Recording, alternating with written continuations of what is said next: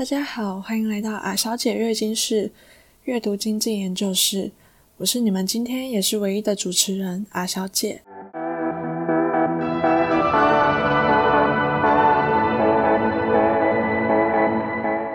大家应该都知道，最近闹得沸沸扬扬的就是 Airbnb 的 IPO 上市案。那我们今天先来跟大家讲一讲，为什么 Airbnb 可以在旅游寒冬的疫情下。仍然坚持他们原定的上市计划呢？那基本上大家都知道嘛，疫情带给旅游业的冲击是相当巨大的。根据 OECD 经济合作及发展组织给出的数据，他们认为疫情将会使国际旅游业者在2020年面临60%的下滑。那如果这个疫情持续到十二月，比例将会上升到80%。Airbnb 同样的也没有在这次的业绩下滑上面幸免。那他们首先面临到的就是来自订房旅客的大量取消。他们一方面呢，先是推出了特殊情况政策，安抚房东和房客。那同时，他们也在十四天不到的时间内，成功推出了新产品 Airbnb 线上体验，也就是 Airbnb Online Experience，在一定程度上减缓了疫情对 Airbnb 造成的冲击。那这种线上体验，并不是传统的在 Google 地图上面四处走走看看而已，而是能够和当地人在网络空间上有真正的交流互动。而这种带有人味、能够连接的线上互动模式。在疫情期间大受欢迎，他们在推出的两周内即创下了两万次的预订加机，线上体验成为 Airbnb 创立以来成长最快的产品。从四月初到八月初的四个月内，线上体验已经替人们赚取了超过两百万美元的收入。那透过这种线上体验模式呢，消费者可以在线听听僧侣教你如何冥想，那也可以和葡萄牙装扮皇后学习调酒技巧。Airbnb 甚至还和百老汇展开合作，推出了百老汇线上体验。消费者可以在网络上参加百老汇等剧院的互动式直播演出以及座谈会，不用出门就可以学习到康康舞，认识百老汇工作的剧组人员。Airbnb 发现到，即使人们认知到现阶段已经无法出国游玩，但他们在 Airbnb 上搜寻房源的动作却没有停止。那这也带来了一个讯号。即使被锁在家中，人们还是想要旅游。这个旅游的欲望本身并没有因此而改变。Airbnb 今年营收预计不到二零一九年的一半，对此公司不止融资二十亿美元，也大幅了削减所有的营运成本。那我们可以知道，Airbnb 在此不久前才宣布裁员一千九百人，这些员工的数量占了全球员工的二十五 percent。那 Airbnb 即使裁员了一千九百人，但他们很成功的，也没有引起什么责怪企业的声浪。那原因就在于他们共同创办人即执行长切斯基写给员工的一封公开信，让许多人读完之后认为 Airbnb 是真心对待每位员工。这样的裁员方式呢，也跟过去戏骨常见的绩效改进计划做法大不相同。那以前常见的绩效改进计划呢，是当老板对你的工作不满意时，会在短时间内重新考核你，即使非常认真改善，但最后还是会以没有达标要求你乖乖走人。Airbnb 他们采用的方式呢，而是不断的沟通，让员工知道不是你不好，而是公司真的有困难。比起让工让员工不知所以的被解雇。他们选择的方式是公开透明，然后真诚的和员工沟通。在这封公开信中，切斯基先说明了公司的营运困境，并交代了政策的来龙去脉。他也在信中提到，他们以后会执行更聚焦的业务。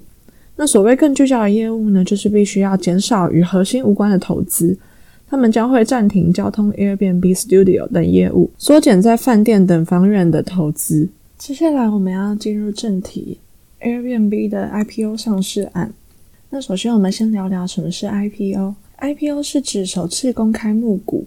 Initial Public Offering 的缩写，意思呢是公司首次发行股份的销售。在 IPO 前，公司依然是属于私人的性质，因为它的股份仅提供早期投资者买卖；而在 IPO 后，股份拥有权便开放给广大的市场，因此 IPO 亦称为筹资、募股或上市。今年 Airbnb 的上市案可以说是美国今年最大的 IPO 案，它的首发股价已经涨到了六十八美元。那根据报道，Airbnb 预定筹资至少三十五亿美元，可是本周稍早传出美股到五十六至六十美元区间，意味着最新发行价 Airbnb 估值将高达了四百七十亿美元，也就是说它预定筹资只有三十五亿美元，可是它现在的美股的股票已经涨到了五十六至六十美元之间。Airbnb 在今年第三季扭转了前季的亏损，交出十三点四美元获利的佳绩。讲到这边的话，要发表一下我个人的看法。其实我还蛮看好这一只股票的，主要有几个原因，就是第一的话，Airbnb 它在它这个产业上面算是相当成熟的一个公司，它不像是什么 Agoda、Booking 之类的那种，主要是针对一些饭店业的网站。但是 Airbnb 它主要是针对民宿，在这一块的话，目前是还没有看到有其他公司可以与之匹敌。再加上你如果要订房的话，一定会很注重说哦它的评价怎么样。那我觉得这个都是要靠时间去累积，没办法说哦一夕之间就可以有很大的进步。所以我觉得 Airbnb 在这个部分算是蛮成功的。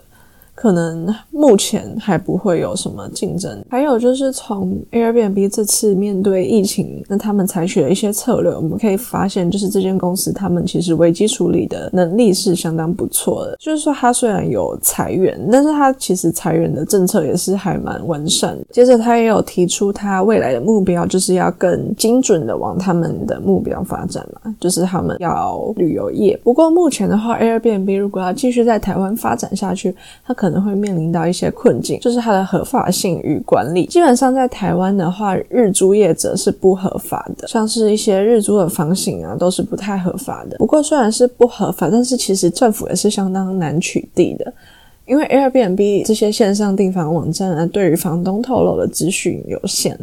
政府很难直接开发，只能透过稽查人员亲自上网订房，之后再去民宿拍照收证。可是这样的取缔方式啊，很难追得上违法日租房人在平台上架的速度。基本上这个部分可能就是要靠政府还有一些业者他们去协调出一个完善的管理方式。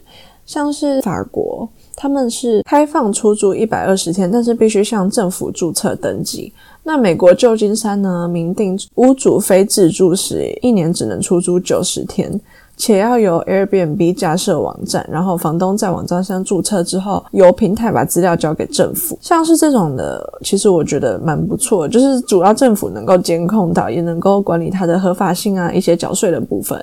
然后也能够更保障人民的安全。那全球也有好几个州跟城市都是采取，就是由 Airbnb 这边透过他们的资料，然后作为官方课征住宿税、旅游税还有观光等税收的做法。基本上我是还蛮推荐这种做法的。那未来 Airbnb 在台湾的发展，可能就是要看他们跟政府如何协商了。